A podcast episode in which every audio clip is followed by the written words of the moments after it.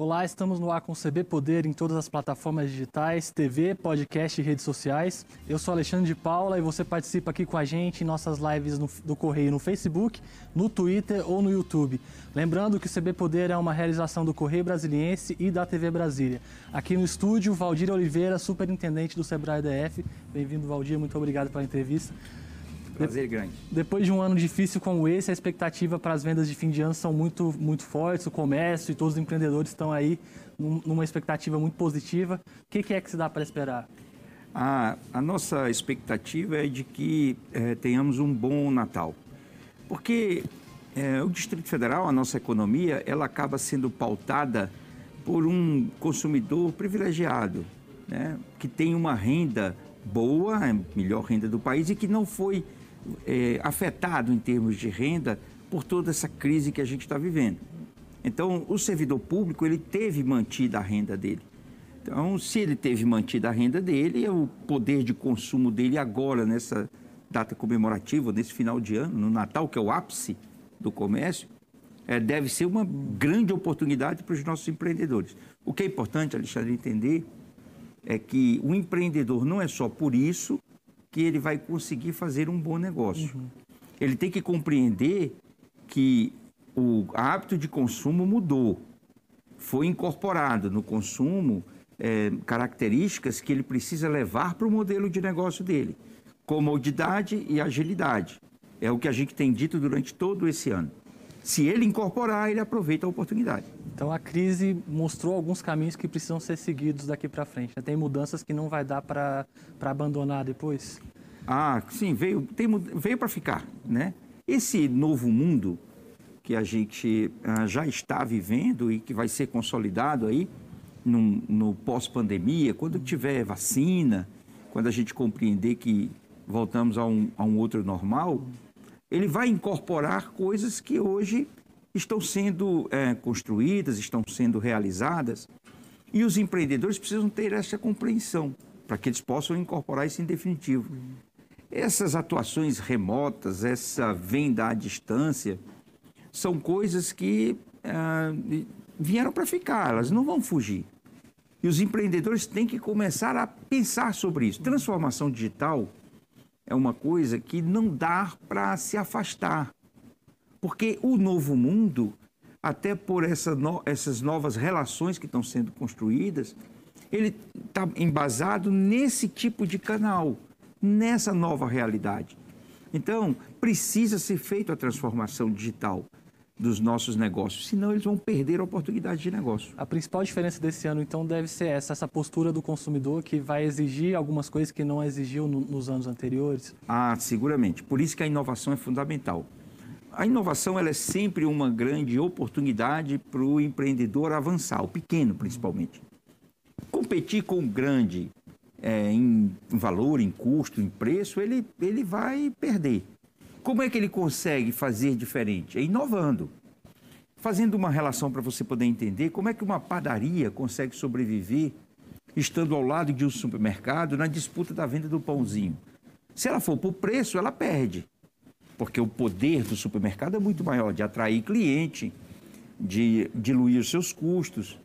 Então, qual que é o segredo da padaria? É a inovação, é fazer diferente. O inovar aqui é um novo olhar é uma nova forma de fazer. Às vezes, um processo de atendimento diferente faz com que o cliente prefira comprar o pãozinho na padaria. É isso que os nossos empreendedores têm que incorporar. Eles têm que inovar para ir aproveitar nesse Natal. Nós vamos ter consumidores com renda para consumir.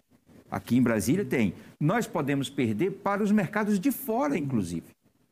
Então, os mercados de fora, através desses canais remotos, nós perdemos as barreiras eles podem invadir, então por que, que nós vamos deixar? Né? Vamos aproveitar o que a gente tem é, de melhor, o que a gente tem de diferente, e os nossos micro e pequenos empresários precisam investir nestes canais para poder conquistarem o seu espaço. Nós, do Sebrae do Distrito Federal, fizemos um grande esforço para é, consultorias gratuitas de marketing digital. Iniciamos isso no comecinho de agosto e foi um grande sucesso. A gente espera ter, em termos de gestão e marketing digital, 120 mil, 130 mil horas de consultoria contratada no final do ano, e tudo de forma gratuita. Por quê? Porque a gente precisa que os nossos empreendedores, mesmo aqueles que não têm familiaridade, possam é, utilizar esses canais, aprenderem a utilizar esses canais. E não de forma pessoal. O Alexandre tem nas redes sociais, eu lhe acompanho, eu vejo que você é ativo, mas você está nas redes sociais como o Alexandre. Se você quiser empreender, você tem que ter um outro perfil, um outro comportamento dentro das redes. É isso que a gente quer ensinar para os nossos empreendedores. Esse processo ele já vinha acontecendo, né? Ele seria inevitável mesmo sem a pandemia? A pandemia acelerou ou, ou tem também muito dela nessa, nesse caso? Ah, a pandemia acelerou. É, a gente já estava tendo uma evolução, principalmente as gerações mais novas. Uhum. É, os meus filhos, por exemplo, eles já não assistiam mais TV aberta, os streams eram uma realidade na vida deles, eles já não saíam mais para consumir. Eles utilizavam os aplicativos para é, lanches, jantar, almoço. Essa sempre foi a realidade deles. Eles não usavam mais nem telefone. Eles já iam direto nas comunicações das redes que eles tinham. A nossa geração, na pandemia, passou a incorporar isso também. E a gente viu quanta comodidade, agilidade nos ajuda. Então, é, o mundo mudou. E a pandemia acelerou o processo de mudança. Por quê? Porque ela pegou outras gerações que não estavam ainda incorporadas e fez com que essas gerações entrassem nesse processo. Então, hoje, o que a gente tem é um mercado diferente. E que, se isso não for incorporado na realidade dos nossos pequenos empresários, é, vai ser muito difícil para eles essa construção no pós-pandemia. E no próprio Natal que está uhum. chegando aí. Ó, nós temos uma renda aqui garantida de consumidores. Os nossos é, servidores públicos, que são é, consumidores privilegiados, a gente chama assim, né, porque tem uma renda mais elevada, eles estão aqui. Então a gente pode aproveitar essa oportunidade de consumo no nosso comércio.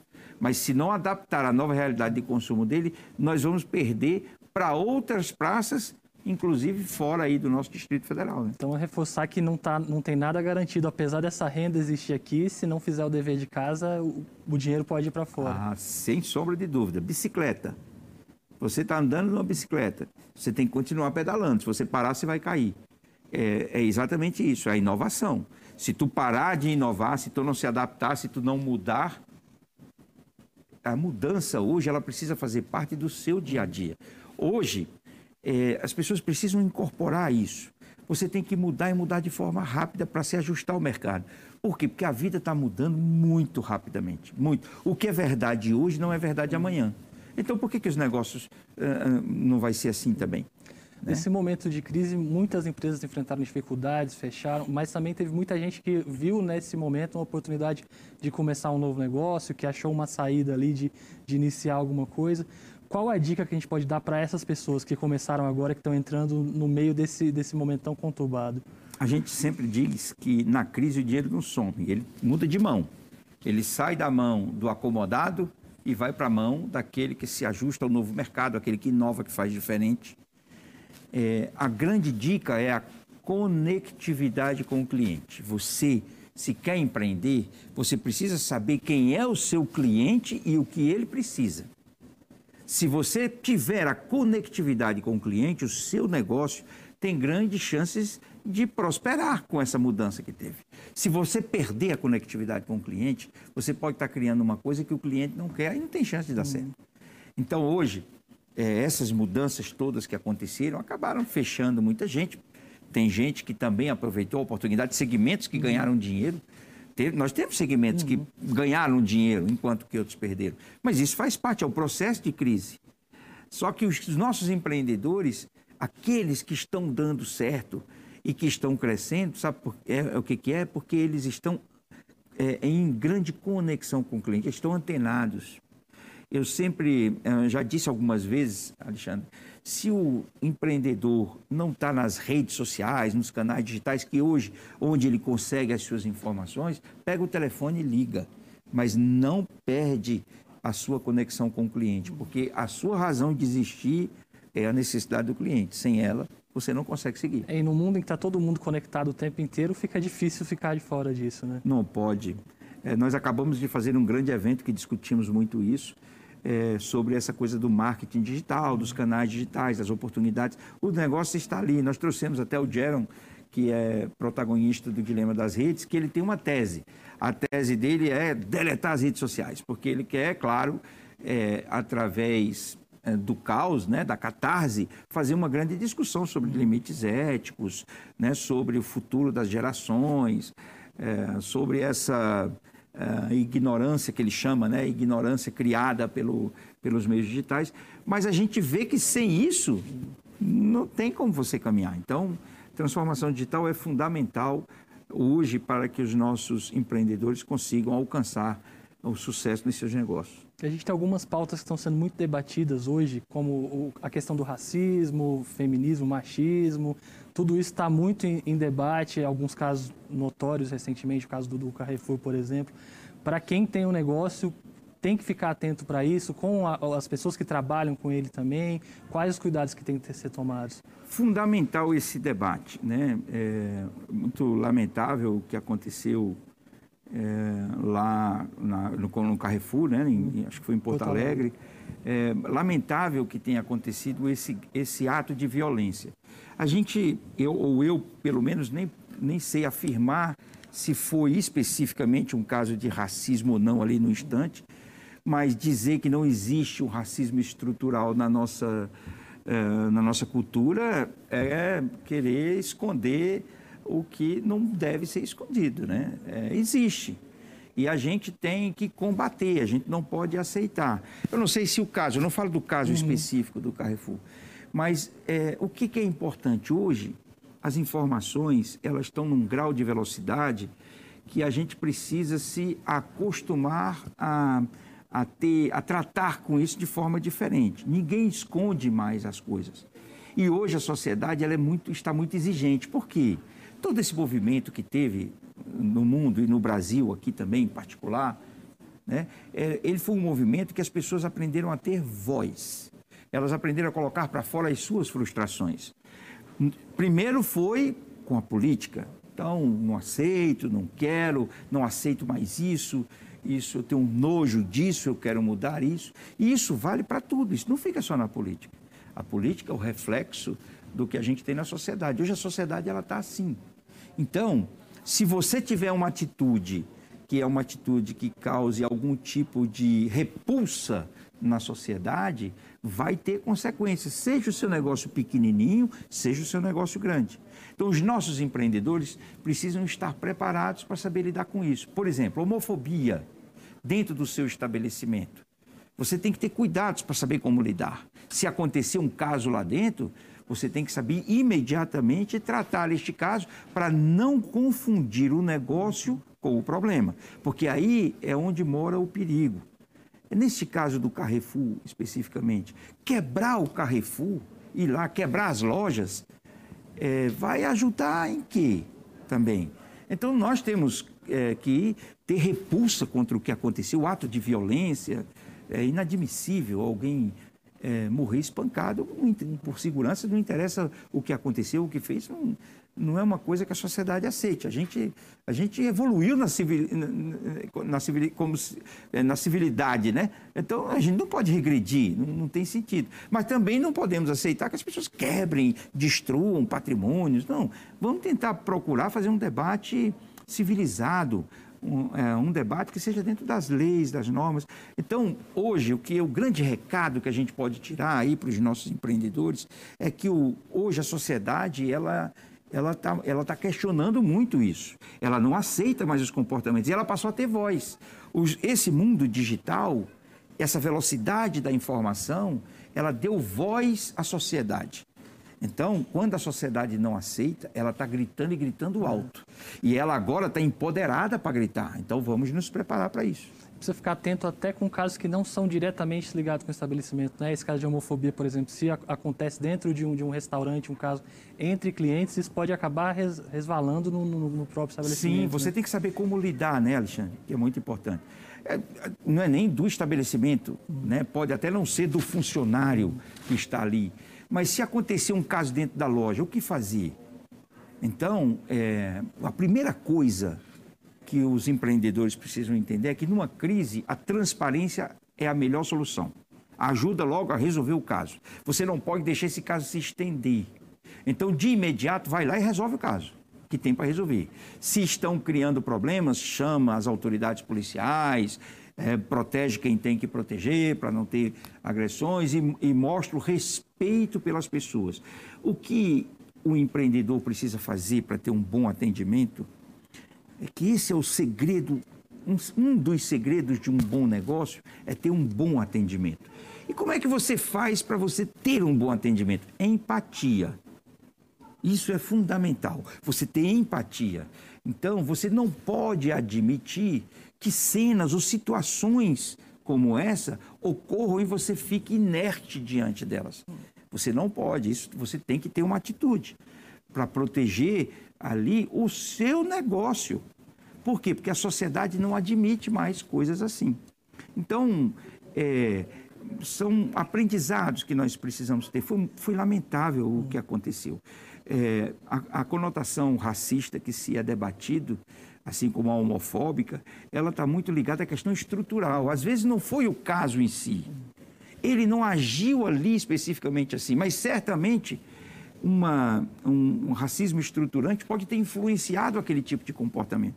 E o que é uma pena, você vê o mundo que a gente está vivendo, eu tenho visto nas redes sociais pessoas querendo julgar a vítima, julgar até o pai da vítima, uhum. É, como se isso amenizasse o problema. Não ameniza. A gente, tudo bem se ele tinha problemas, se ele foi agressivo, se ele reagiu, mas é, os é, seguranças não têm o direito de espancar até a é, morte como, alguém. Como se justificasse a barbárie completa. É né? claro, daqui a pouco nós vamos estar exumando o corpo né, da vítima para colocá-lo numa, numa penitenciária, porque nós estamos julgando a vítima. Né? É, independente dele ter cometido os seus atos e ter sido errado e a gente não passar a mão na cabeça, não é isso mas não se pode admitir que uma empresa. Leis, né, pra, pra claro, você não pode admitir que uma empresa, seja ela grande, pequena, seja qual for, que ela ignore uma situação que a sociedade tem repulsa. Porque a sociedade ela responde. Essa empresa ela está sofrendo por conta disso na sua imagem. Então, é um bom recado para os nossos é, pequenos empreendedores que têm a sua lojinha, que vai ter um fluxo agora nessa coisa do Natal para ter esses cuidados. Nós estamos com uma sociedade é, que está é, com o ódio muito latente e está fazendo com que a violência cresça. É, isso é um, é um, pouco do fruto de frustrações que são colocadas para fora, é, de, de, um despertar desse sentimento de raiva, de ódio, de frustração, né, que estavam calados certamente há muito tempo e que acabou é, despertando. Mas a sociedade hoje ela está empoderada, ela reage. Então, de um jeito ou de outro, são problemas que aparecem e que nós temos que saber proteger aqueles que precisam e proteger os nossos negócios, não aceitando esse tipo de agressão. Hoje a gente precisa ir para um breve intervalo, mas já retorna. Um minuto e a gente volta com mais CB Poder, que hoje recebe o superintendente do Sebrae DF, Valdir Oliveira.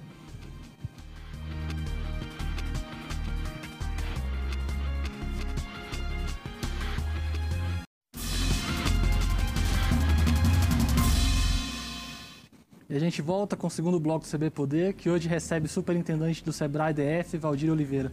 Valdir, um pouco com relação do que a gente estava falando, não especificamente, mas um debate até que foi colocado no Inova Digital era a ética, né? Como manter a ética no negócio em momentos como esse, em tempos como esse. Queria que você falasse um pouco mais de como fazer isso, não só considerando os meios digitais, mas tudo também. É, é, foi uma pergunta que acabaram fazendo lá, como ter negócios éticos no mundo que não é ético, né? Foi uma pergunta muito interessante, instigadora que foi feita lá. De fato, é, é, é, simples de compreender. É porque nós, não, nós somos imperfeitos. Se nós somos imperfeitos, nós nunca vamos ter esta condição ética que todos querem. Porque nós é, acabamos refletindo, é, no, o nosso comportamento acaba refletindo para essa, essa situação, esse ambiente que a gente está vivendo. Mas é fundamental que a gente reflita sobre isso. É, a ética nos negócios, ela é muito importante, mas ela tem que ser reflexo da ética na vida.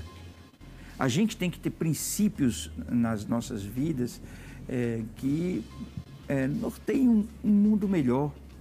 E, e esses princípios, eles precisam ser também reflexos daquelas relações com o outro, da empatia. Você só pode fazer com os outros aquilo que você entende que devam fazer com você. Você não pode fazer com os outros o que você não quer fazer, é, o que não aceita que faça com você mesmo.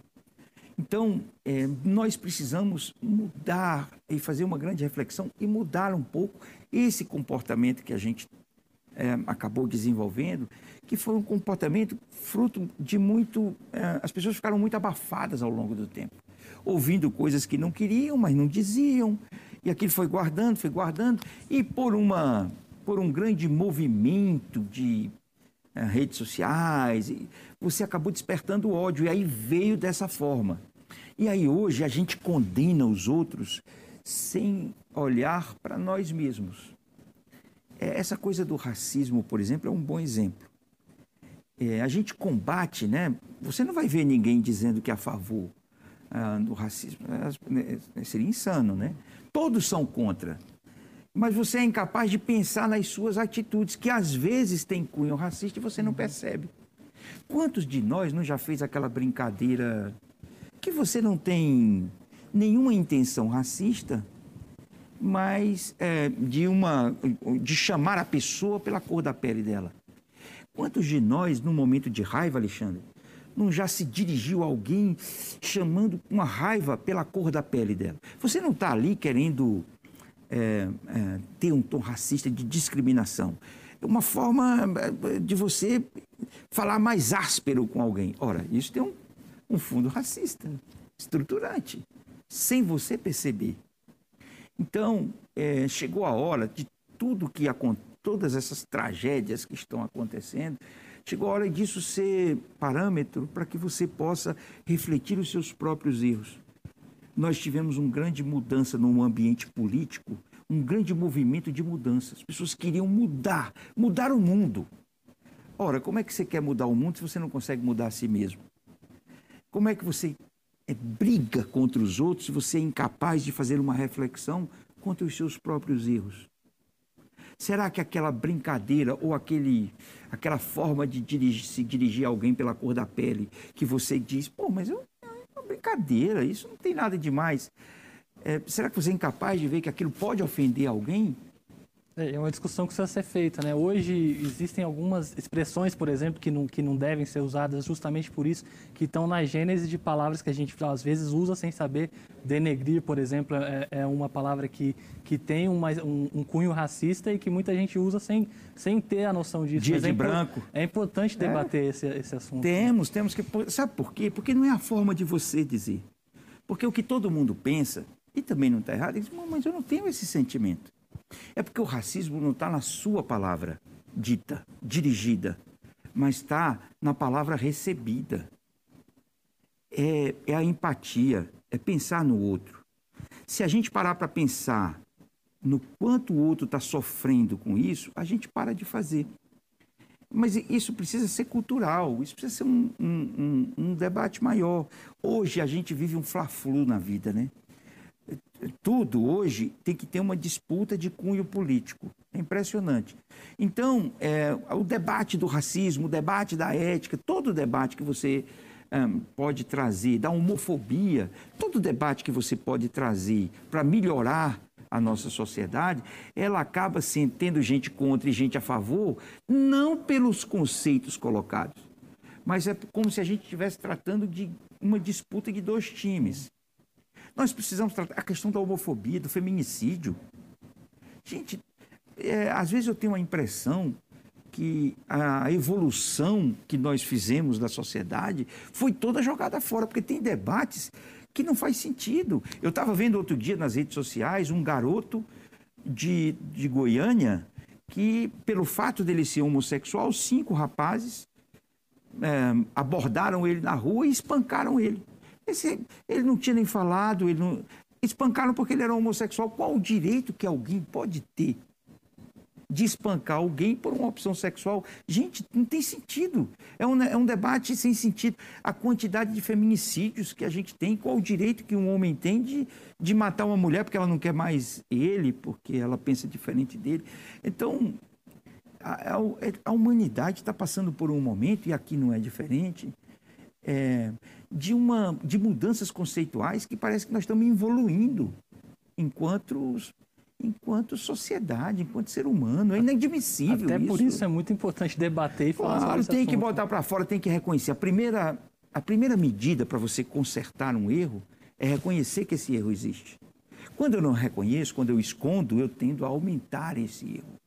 E nós não podemos fazer isso. Nós temos que é, reconhecer o erro, ele existe, reconhecer o nosso erro.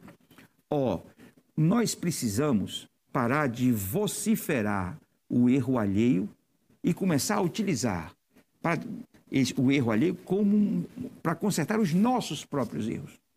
Então, eu não preciso ficar destruindo a vida de ninguém, muito menos fazendo campanhas contra o erro dos outros. Eu não preciso fazer isso. Porque já tem as autoridades constituídas para fazer isso. O que eu preciso, o que é importante que cada um de nós faça, é que quando esse erro aparecer, eu refletir sobre os meus erros para que eu possa mudar. Porque o mundo só vai ser melhor, a sociedade só vai ser melhor quando cada um de nós melhorar. Se a gente não está melhorando, esquece, não tem chance da sociedade ser melhor. Nós passamos por um grande movimento político agora que tinha uma expectativa de melhorar uma questão ética, melhorar, de acabar com corrupção. é, se a gente não melhorar dentro da gente, nós não vamos conseguir evoluir nisso. Então eu tenho uma péssima notícia para quem se empenhou tanto nisso. É, ó, eu lamento, mas nós não vamos atingir isso. E nós não vamos atingir, não é porque a gente mudou o governo, não é porque a gente é, passou a gritar mais. Não, não, a gente não, não vai conseguir atingir porque nós não conseguimos mudar a nós mesmos. A gente não consegue enxergar nossos próprios erros. Nós estamos querendo discutir hoje se o racismo existe no Brasil. Quer dizer, pô, então eu não estou nem reconhecendo que esse erro existe, como é que eu vou consertar ele? Então, infelizmente, todo esse sentimento que nós tivemos ao longo do tempo é, de uma mudança radical, é, ela não vai dar em nada se a gente não aproveitar isso para a gente refletir sobre os nossos próprios erros. Nós só vamos ter um mundo e uma sociedade melhor se nós formos melhores, se a gente evoluir. Aldir, voltando um pouco na relação entre a pandemia e os negócios, existe agora uma preocupação muito grande em relação à segunda onda. Eh, os especialistas dizem que é uma possibilidade, que, que deve ocorrer, a gente já tem visto isso acontecendo em outros países, na Europa já, já é uma realidade. Como é que dá para se preparar para isso? O que, que se pode fazer já pensando que isso vai acontecer, provavelmente? É, eu vi uma declaração do governador Ibanês, dele dizendo que tem aí um, um controle da situação, que não vai, é, que não vai precisar fazer um, um lockdown e que a gente está com isso, de certa forma, é, acompanhada e controlada pelo governo. É, essa questão do vírus ela é uma questão que eu, particularmente, tenho dificuldades de compreender, porque eu não sou da área, então eu não sei qual é o nível de risco real que nós estamos correndo. O que eu vejo de notícias e de informações, inclusive de outros países, é que isso tem idas e vindas. Seguramente porque nós temos ondas de contaminação.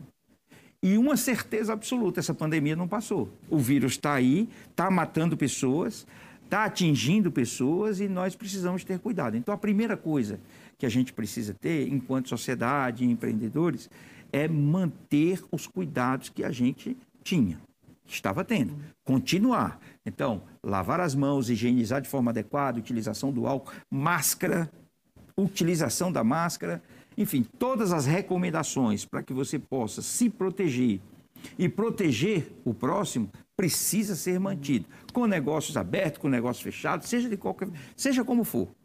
É, combater a possibilidade de uma segunda onda, ou saber se ela vem ou não, eu pessoalmente não, não sei tratar, porque isso tem que ser coisas para gente que conhece.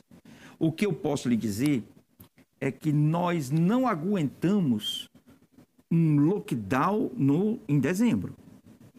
Isso, sim, nós precisamos. Dezembro, que é o mês do Natal, do 13 terceiro, é o mês, é o melhor mês da nossa economia.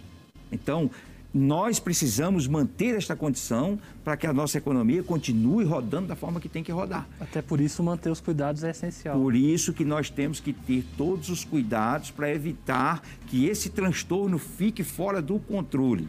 Se o governador disse que está acompanhando e está controlando, então nós vamos confiar de que nós estamos numa condição para continuar os nossos negócios. Em dezembro não pode ter paralisação, porque isso vai causar um prejuízo aí de danos irreparáveis. É, eu espero que a gente continue com essa conscientização, porque esse é o grande recado. Nossos empreendedores e nossos consumidores continuem com os cuidados que tem que ter para que a gente evite aí uma situação de descontrole dessa pandemia. Valdir, infelizmente nosso tempo está acabando. Muito obrigado pela entrevista. O CB Poder fica por aqui. Obrigado pela companhia. Até a próxima e tchau.